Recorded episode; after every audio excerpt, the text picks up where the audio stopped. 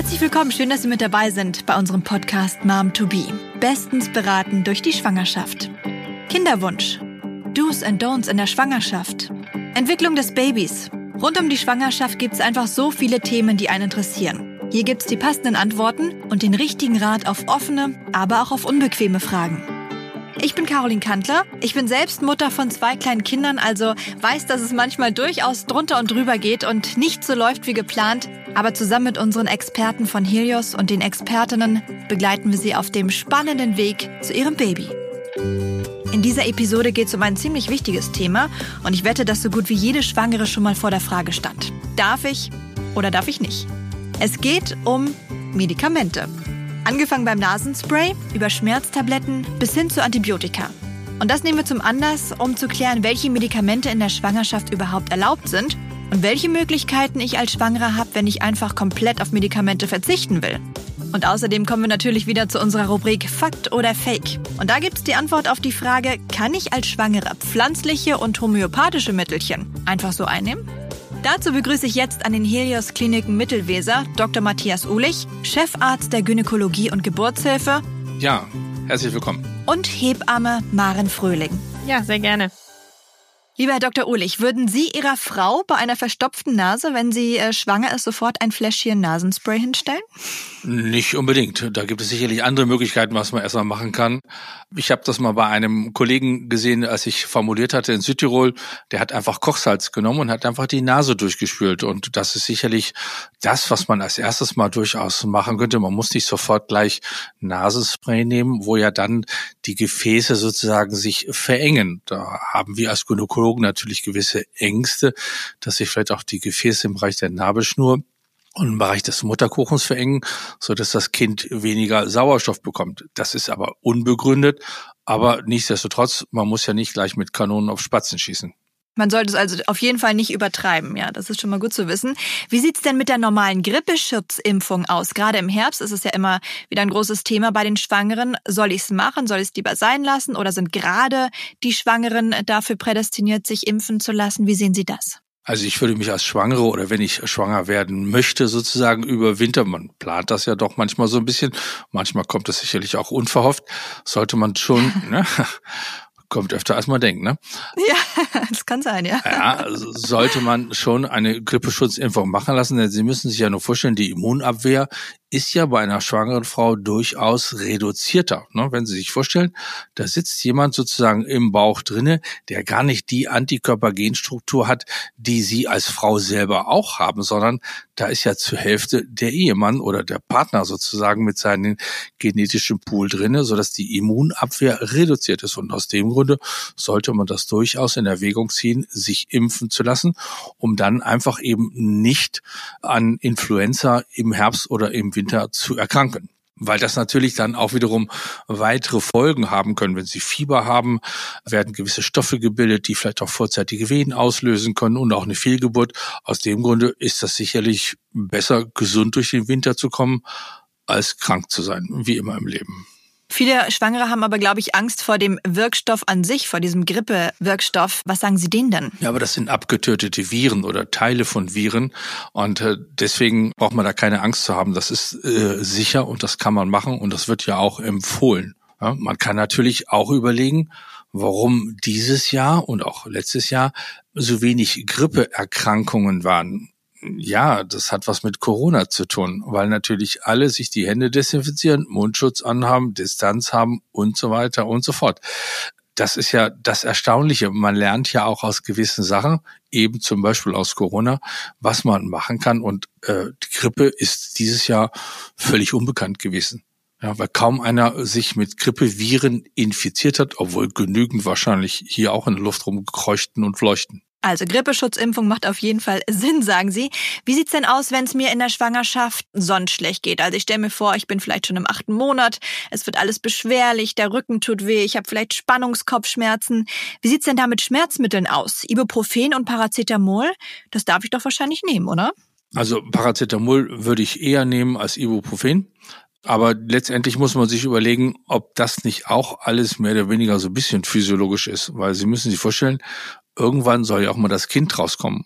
Und wenn man sich so die Anatomie der Scheide anschaut, ist die ungefähr so weit, dass da gerade mal ein Penis reinkommt und am Ende, nach neun Monaten, kommt dann auf einmal ein Kind dadurch. Das ist ein bisschen größer. Ne? Und dadurch werden gewisse Stoffe gebildet im Körper, die einfach das ermöglichen, dass das Kind da so durchpasst. Und dann darf es schon mal sein, dass ein paar Bänder sich, ja sagen wir mal, erweichen und dass man dann auch ein bisschen Fehlbelastung hat, vielleicht auch ein bisschen Ischias-Probleme, ein bisschen Hüftschmerzen und dies und jenes und welches. Also das ist mehr oder weniger normal. Es gibt natürlich Fälle, wo es dann nicht mehr ganz normal ist, wo dann wirklich auch äh, Lähmungserscheinungen da sind, weil eben zum Beispiel die Rückenmuskulatur nicht äh, adäquat aufgebaut gewesen ist auch wenn es normal ist, ist es wahrscheinlich trotzdem beschwerlich für die Schwangere in dem Moment. Zweifelsohne. Das heißt, ich sollte trotzdem vorsichtig sein mit Schmerzmitteln oder ist es dann durchaus erlaubt, wenn die Schmerzen zu stark sind? Wenn ich jetzt hier allen Leuten einen Persilschein ausstelle, ist das sehr. Wollen Sie nicht, ich merke schon. Nee, nee, das ist sehr ungünstig. Also die Selbstmedikationsrate und die Probleme ist natürlich schon ein bisschen gefährlich. Also da muss man schon gucken, dass man vielleicht doch mal Rücksprache mit dem niedergelassenen Gynäkologen hält und nicht einfach die ganzen Hausmittelchen, die in der Apotheke vielleicht auch ein bisschen verfallen schon äh, oder überfällig sind, dann einfach ja unkontrolliert reinschmeißt. Äh, da gibt es in der Gynäkologie so viele Fälle, die, äh, sagen wir mal, nicht gut geendet sind und deswegen Rücksprache nehmen. Auf der anderen Seite muss man sich überlegen, jedes Medikament ist natürlich ein gewisses experimentelles Risiko. Ich denke da so an Contagan, das ist so zu der Zeit, dass ich geboren wurde, in Gang und Gäbe gewesen, wird meistens heutzutage vergessen. Manchmal sieht man Menschen, die an Kontergan leiden, die eben keine Arme haben. Das Können Sie noch mal kurz erklären, was genau da abgelaufen ist damals? Kontergan ist so zwischen 1960 und 1964 ein Medikament gewesen, was man Frauen gegeben hat, die, damit sie besser schlafen können in der Frühschwangerschaft. Und je nachdem, wann man das genommen hat, äh, gab es halt gewisse Hemmungsmissbildungen. Das ist natürlich dann erkannt worden, so dass man das den Frauen nicht mehr gegeben hat oder dass die Frauen das nicht mehr genommen haben. Mhm. Und deswegen jedes Medikament ist, weil es ja auch keine Menschenversuche in dem Sinne gibt oder auch das ist ethisch völlig äh, geht gar nicht, dass man natürlich gar nicht weiß, wie Medikamente manchmal bei Schwangeren wirken, so dass man da also auch da insbesondere etwas zurückhaltend sein muss. Was kommt denn generell eigentlich beim Embryo an? Manche vertreten ja die Meinung, dass die Plazenta die meisten Stoffe filtert. Wie ist es wirklich? Ja, es sind ähm, Stoffe ab einer gewissen Größe, die sind plazentagängig. Und manche sind nicht plazentergängig. Das ein ganz gutes Beispiel ist ja manchmal, wenn man so Antikörper sieht. Es gibt äh, verschiedene Antikörper, die sind ähm, IgM und IgG. Das ist je nachdem, wenn man eine Infektion hat, dass die IgM zum Beispiel zu groß sind, die Plazentaschranke nicht überschreiten, aber die Immunglobuline der Gruppe G schaffen das zum Beispiel. Und ich glaube, dass Medikamente sehr, sehr viele, wenn nicht sogar fast alle, eigentlich die Plazentaschranke überwinden könnten, so dass das Kind sicherlich einen gewissen Anteil sowieso mit abkriegt. Und da muss man eben überlegen, ob das so für das Kind so das Wahre ist. Das heißt, egal was ich nehme, ich sollte besser vorher auf den Beipackzettel schauen oder noch besser mit dem Arzt sprechen? Letzteres, letzteres mit dem mhm. Arzt sprechen, weil das Lesen auf dem Beipackzettel, auch da gibt es natürlich von Herstellerseite her sehr viel Bedenken manchmal, weil sie eben keine Versuche haben, keine Studien haben, weil keine Schwangere wird sich freiwillig dafür hergeben, als Versuchskaninchen für irgendwelche Medikamente da zu sein, sondern dass man dann sagt, okay, wir fragen mal den Arzt, was hat der für Erfahrungen? Und äh, es gibt viele Medikamente, wo in dem Beipackzettel was drin steht, was man nicht machen sollte von Herstellerseite, haftungsmäßig und wir Gynäkologen oder andere Ärzte machen das. Zum Beispiel, es gibt doch in der Pädiatrie kein einziges Medikament, was für Kinder getestet worden ist unter zwölf Jahren. Mhm. Trotzdem müssen die Kinderärzte natürlich Medikamente geben, sodass fast alle Medikamente im, bei den Kinderärzten als Off-Label-Use gegeben sind. Das heißt also, eigentlich entgegen der Herstellergabe beziehungsweise nicht unbedingt eine Freigabe von dem Hersteller. In welcher Phase der Schwangerschaft ist der Embryo denn ganz besonders empfindlich für Fehlbildungen? Also in den ersten zwölf Wochen wird das Kind angelegt sozusagen. Nach, den, nach der zwölften Woche ist das Kind fertig. Da muss es nur noch wachsen. Das heißt, am Anfang ist das Risiko, dass irgendwas passiert, größer. Da muss ich dann noch vorsichtiger sein. Denken Sie an Kontergan. Die Frauen haben das in der siebten, achten Woche genommen und da wurden gerade die Arme gebildet und puff, Medikament genommen, zack, kein Arm. Ja, Ganz ja. einfach. Ne? Und das ist natürlich, und wenn Sie das dann in der 13. Woche genommen haben, völlig egal. Da könnten Sie das nehmen können. Aber das weiß die Schwangere, die nicht gerade Pharmazie studiert hat oder Medizin oder auch Gynäkologie, Fachärztin Ausbildung hat, weiß das nicht. Wir haben vorhin über Spannungskopfschmerzen gesprochen oder über Schmerzen allgemein in der Schwangerschaft und Sie sagten, dass man es ja besser aushalten soll oder vielleicht auch eine alternative Methode probieren sollte. Jetzt haben aber einige Frauen auch tatsächlich eine ausgewachsene Migräne und das auszuhalten ist wahrscheinlich nicht so ganz leicht. Was darf man denn hier einnehmen? Bei Migräne können Sie zum Beispiel auch Aspirin einnehmen. Aspirin macht ja eine gewisse äh, Blutverdünnung in dem Sinne. Und jetzt werden natürlich Leute sagen, oh, das ist aber gefährlich. Ja, aber es gibt Frauen, die nehmen von Anfang an Aspirin im Rahmen der Schwangerschaft, um gewisse Schwangerschaftsveränderungen, Erkrankungen in der Schwangerschaft zu verhindern beziehungsweise deutlich zu lindern. Und wenn eben alle anderen konservativen Sachen nicht funktionieren, dann muss man auch gegebenenfalls darauf zurückgreifen, aber das sollte man dann wirklich auch mit dem Gynäkologen besprechen. Und wie sieht die Sache aus bei bakteriellen Infektionen, also beispielsweise eine Blasenentzündung, die auch wirklich unangenehm sein kann? Da bekommt man normalerweise ja direkt ein Antibiotikum verschrieben. Was muss man da denn in der Schwangerschaft beachten? Also wenn eine ein Mann, sage ich jetzt mal so, einen Harnwegsbefund hat, kriegt er ein Antibiotikum, wenn eine gewisse Keimzahl überschritten ist.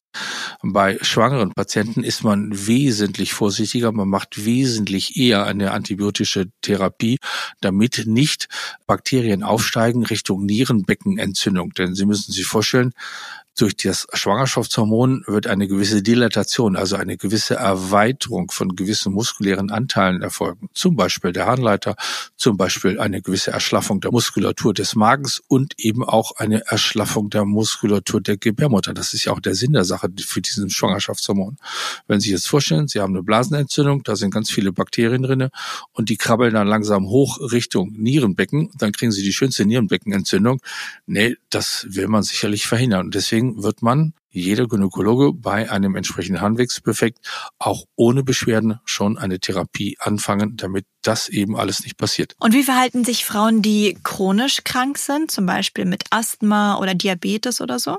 Ja gut, gerade die Patienten mit Asthma, wenn die jetzt ihr Asthma-Spray nehmen, ist eigentlich ein sehr schönes Beispiel, weil dieses Asthma-Spray macht ja normalerweise auch eine Erweiterung der Bronchien. Und wenn Sie das nehmen, machen Sie auch eine Erschlaffung der Gebärmuttermuskulatur klasse. Das ist ja gerade der Sinn der Sache, dass im Rahmen der Schwangerschaft sie keine vorzeitigen Wehen bekommen. Ne? Und wenn sie jetzt sozusagen noch ein bisschen Cortison dabei haben in dem Asthma-Spray, was durchaus vorkommen kann, dann ist es auch so, dass sozusagen das gefürchtete RDS, also das Respiratory Disease Syndrome, also dass die Kinder, wenn sie vorzeitig auf die Welt kommen, nicht richtig atmen können, deutlich reduziert sind, weil dann einfach ein Surfactant gebildet wird in der Lunge, also ein Oberflächenfilm. Ich vergleiche das immer für die Patienten so, wenn sie so ein bisschen Klarsichtfolie haben und sie packen Wasser dazwischen, kriegen sie die Klarsichtfolie nie wieder auseinander. Wenn Sie aber Wasser und Spüli nehmen und dann die Klarsichtfolie zusammenpacken, können Sie das wieder auseinanderziehen. Und das Gleiche ist auch mit den Lungenbläschen sozusagen in der 32. Woche. Die sind innen feucht, haben eben diesen Oberflächenschutz nicht. Und wenn sie dann ausatmen, kollabiert das Lungenbläschen, das Lungenbläschen pappt zusammen und sie müssen wesentlich höhere Drücke aufwenden, um dann das Lungenbläschen wieder zu entfalten. Wenn sie dieses Cortison gegeben haben und dieser Surfactant, also dieser Oberflächenschutz gebildet wird, ist es wesentlich leichter. Sie müssen wesentlich geringere Drücke haben, um das Lungenbläschen wieder zu entfalten. Weil wenn Sie hohe Drücke haben bei einem Frühgeborenen, kann es natürlich sein, dass irgendwann dieses Lungenbläschen platzt und Sie haben dann Luft im Pleuraspalt und das ist gar nicht so gut. Also halten wir fest, Medikamente auf gar keinen Fall einfach so einnehmen. Im Vorfeld immer auf jeden Fall mit dem Arzt sprechen, denn wenn es schlecht läuft, kann das äh, wirklich schlimme Auswirkungen auf das Kind haben. Aber es gibt zum Glück ja auch alternative Methoden. Und was da erlaubt ist und was Hebamme Frau Fröhling zu den skeptischen Frauen sagt, das erfahren Sie gleich. So, und jetzt kommen wir wieder zu unserer Rubrik Fakt oder Fake. Pflanzliche oder homöopathische Medikamente darf ich während der Schwangerschaft immer bedenkenlos einnehmen. Oh, schwierig. Gerade dieses Wort immer ist natürlich äh, schwierig. Knollenblätterpilze würde ich nicht unbedingt essen in der Schwangerschaft, auch außerhalb der Schwangerschaft nicht. Wie immer kommt es auf der Dosierung an. Äh, ich denke mir, es gibt sicherlich so Bronchicum-Elixier, wo gewisse Heilkräuter drinne sind, die einfach so ein bisschen schleimlösend sind und so weiter und so fort.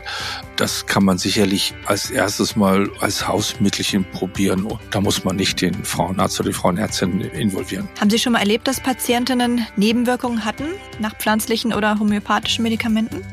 Nö, kann ich mich jetzt nicht groß erinnern, weil die Nebenwirkungen wahrscheinlich nicht so stark sind, dass sie deswegen ins Krankenhaus gekommen sind. Im Zweifel trotzdem nochmal Rücksprache halten und hier ist es ganz wichtig, nicht äh, unbedingt zum Hausarzt zu gehen, sondern als äh, Schwangere immer tatsächlich zum Gynäkologen, denn der kennt sich einfach am besten aus. Dankeschön erstmal. Bitte. So, wir kommen jetzt zu unserem zweiten Teil dieser Episode. Der erste Teil war ja die Sicht unseres Gynäkologen und jetzt sprechen wir mit der Hebamme Maren Fröhling. Schön, dass Sie mit dabei sind. Frau Fröhling, wenn ich als Schwangere nicht gleich Medikamente einnehmen möchte, was könnte ich stattdessen machen?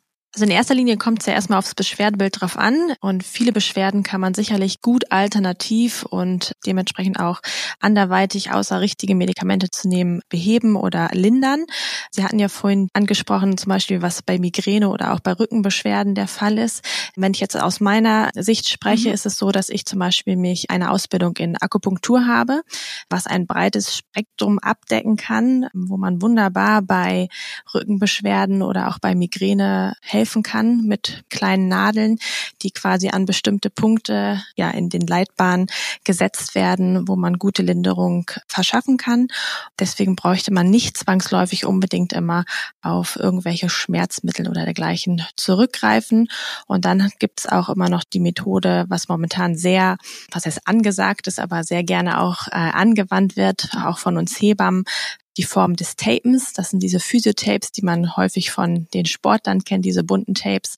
Und auch mit denen kann man wunderbar genau solche Beschwerden lindern. Und an wen kann ich mich da wenden? Also wer kann sowas? Da kann man sich also in erster Linie an uns Hebammen wenden oder äh, ja genau an, an die Hebamme, mit der man quasi vielleicht auch schon in Kontakt getreten ist in der Schwangerschaft, ähm, die man für sich quasi ausgewählt hat, die die Betreuung in der Schwangerschaft oder auch dann für den Nachsorgenbereich übernimmt, dass man die in erster Linie kontaktiert und fragt, was auch so ihr ja ihr Aufgabenspektrum ist, ob sie das im Einsatz hat, ob sie da eine Ausbildung drin hat, ob sie das anbietet, wir Hebammen sind ja alle sehr unterschiedlich aufgestellt und dementsprechend macht das nun nicht unbedingt immer jeder. Aber ich glaube, dass auch wir Hebammen untereinander relativ gut vernetzwerkt sind oder und daher auch gegenseitig gut aushelfen können und man dann einfach auch eventuell an eine Kollegin verweist, die das zum Beispiel anbietet und äh, die Frau dann dorthin schickt und dementsprechend von ihr auch behandelt werden kann. Also Akupunktur habe ich selbst auch schon gemacht in der Schwangerschaft, habe ein paar Nadeln in den Fuß bekommen als ja, Erleichterung, glaube ich, für die Geburt oder dass es schneller vorangeht. Mhm. Empfehlen Sie das Schwangeren auch für eine leichtere Geburt oder als Geburtsvorbereitung? Durchaus, durchaus. Es ist nicht immer eine hundertprozentige Garantie, das sage ich auch immer den Frauen dazu, dass das bei jeder Frau auch gleich gut anschlägt. Aber das Gros der Frauen spricht tatsächlich gut auf die äh, geburtsvorbereitende Akupunktur aus, die ab der 36. Schwangerschaftswoche beziehungsweise also 36 plus 37. Schwangerschaftswoche in Anspruch genommen werden kann und durchgeführt werden kann. Und äh, da werden Nadeln an unterschiedlichen Stellen an den Beinen gesetzt und äh, ab der 38. Woche meist nochmal am kleinen C, der dann so ein bisschen wehenauslösend mit sein kann und darf. Studien belegen ja durchaus, dass es da auch zu einer Geburtsverkürzung kommen kann. Und das ist dann wahrscheinlich auch ein gutes Argument für alle Skeptiker. Was sagen Sie denen denn, gerade auch in Sachen Globuli zum Beispiel? Also generell muss man ja auch mit den homöopathischen Mitteln vorsichtig sein, beziehungsweise man sollte sie ja auch nur anwenden, auch als Hebamme nur anwenden, wenn man da auch wirklich drin geschult und eine äh, fachliche Ausbildung drin hat, so dass man sie halt auch richtig einsetzen kann. Sowohl in der Akupunktur als auch in der Homöopathie ist es ja durchaus so, dass man immer ein Aufnahmegespräch macht, also so eine, eine erweiterte oder ein größeres Anamnesegespräch, um ähm, rauszufinden, welches Medikament oder welches Mittel, welche Globulis am besten besten auf die Frau zupassen. Das ist ja nicht so, dass ich das oder was weiß ich, die und die Beschwerde habe und dann einfach zu einem äh, zum Medikamentenschrank gehe und sage, so, das Mittel hilft dagegen, sondern dass äh, gerade ja die Homöopathie an der Stelle sehr speziell ist, sodass jedes Medikament ja individuell auf die Frau oder auf den Patienten an sich abgestimmt ist. Wie muss ich mir das dann vorstellen? Also ich habe meinetwegen Spannungskopfschmerzen oder Rückenschmerzen, weil der Bauch schon so groß ist. Spreche dann mit meiner Hebamme. Wie geht die dann ganz konkret vor? Also die erfragt natürlich sicherlich nach Symptomen und fragt, wie sich die Symptome anfühlen, ob sie stechend sind, ob sie hämmernd sind, ob es eher ein Druckgefühl ist. Anhand dessen sortiert man quasi schon mal das ein oder andere Medikament ihr zu. Also diese Medikamente sind quasi so ein bisschen charakterisiert. Also man versucht über die Beschreibung der Frauen, wie sich vielleicht der Schmerz anfühlt oder die Beschwerde anfühlt, wie man sich aber auch sonst so fühlt, rauszufinden, welches Medikament oder welche Globulis am besten zu einem passen, damit die halt dann auch die Wirkungsweise entfalten können und die Beschwerde beheben. Sie haben verschiedene Methoden angesprochen, also Akupunkturnadeln, Globuli oder das Tapen. Was ist denn Ihre Lieblingsmethode bei Helios? Vielleicht fällt Ihnen auch eine Patientengeschichte ein, bei der das vielleicht ganz besonders gut geklappt hat? Also Patientengeschichten gibt es sicherlich immer mal richtig schöne auch, also kleine Erfolgserlebnisse, die, man halt auch als Hebamme auch gerade in der Geburtshilfe hat. Also hier bei Helios, das ist ja eher der Klinikalltag. Das, wo ich das eigentlich am meisten anwende, ist natürlich eher im, im außerklinischen Bereich, in dem Bereich in der Schwangerenvorsorge auch und, und äh, in der Nachsorge, also wenn die Frauen geboren haben und im Wochenbett zu Hause von uns betreut werden. Aber durchaus kann man auch mit Akupunktur während der Geburt einiges bewirken. Also wenn Frauen zum Beispiel protrahiert komplizierte Geburtsverläufe haben, also sprich, dass der Muttermund sich vielleicht nicht so schnell öffnet, wie man sich das gerne wünscht, beziehungsweise sehr verzögert, sehr verlangsamt ist, ähm, dass man da auch mit bestimmten Nadeln, also mit Akupunktur Fortschritte erzielen kann und man mit, ja auf einmal wundert, wie schnell es dann doch gehen kann, dass der Muttermund quasi ja auch vollständig aufgegangen ist. Da äh, kann ich durchaus auch die ein oder andere Erfolgsgeschichte zu erzählen. Erzählen Sie doch gern mal. Ja, also dass man schon Frauen oder eine Frau betreut hat während der Geburt und es ging überhaupt nicht vorwärts und äh, ja, sie mühte sich sehr ab. Sie war, sind ja dann irgendwann auch sehr erschöpft. Der Körper ist erschöpft und gibt ja auch durchaus einige Frauen, die auch nicht unbedingt gerne, ich sag jetzt mal, härteren Schmerzmitteln greifen wollen in Form von Chemie oder dass sie sich für eine PDA entscheiden oder dergleichen, dass zumindest auch nochmal eine gewisse andere Entspannung ähm, hervorgerufen werden kann. Und bei sogenannten, also Cervix-Dystokine, also das, wenn der Gebärmutter halt eher so ein bisschen verkrampft ist, dass da manchmal mit Akupunktur auch richtig, richtig schön was bewirkt werden kann und er einfach super gut aufgeht und damit einmal vollständig ist und das Kind dann recht schön geboren werden kann. Das ist doch ein schönes Schlusswort, Frau Fröhling. Herzlichen Dank. Und wir halten fest, Schmerzen in der Schwangerschaft müssen definitiv nicht sein.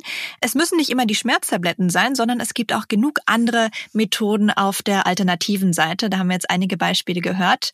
Das ist doch gut zu wissen als Schwangere. Genau. Also immer an die Hebamme wenden. Also häufig sind die gut aufgestellt und wie gesagt, wir sind sehr gut miteinander vernetzwerkt, haben sonst aber auch immer Leute oder Osteopathen oder auch ähm, ja Physiotherapeuten im Hintergrund, mit dem man die Frauen durchaus hinverweisen kann und wo dann halt immer Linderung verschafft werden kann. Dr. Uhlich und äh, Frau Fröhling, herzlichen Dank. Gerne. Tschüss. Tschüss. In der nächsten Episode sprechen wir über Schwangerschaftsprobleme. Was mache ich, wenn es drückt und zwickt mit all diesen unangenehmen Begleiterscheinungen? Was kann ich zum Beispiel gegen Morgenübelkeit tun? Und wieso passen die Lieblingsschuhe nicht mehr? Das hören Sie in unserer nächsten Folge. Vielen Dank fürs Einschalten. Unseren Podcast Mom to Be können Sie natürlich immer gerne weiterempfehlen. Mehr Infos dazu finden Sie auch online unter momtobe.de.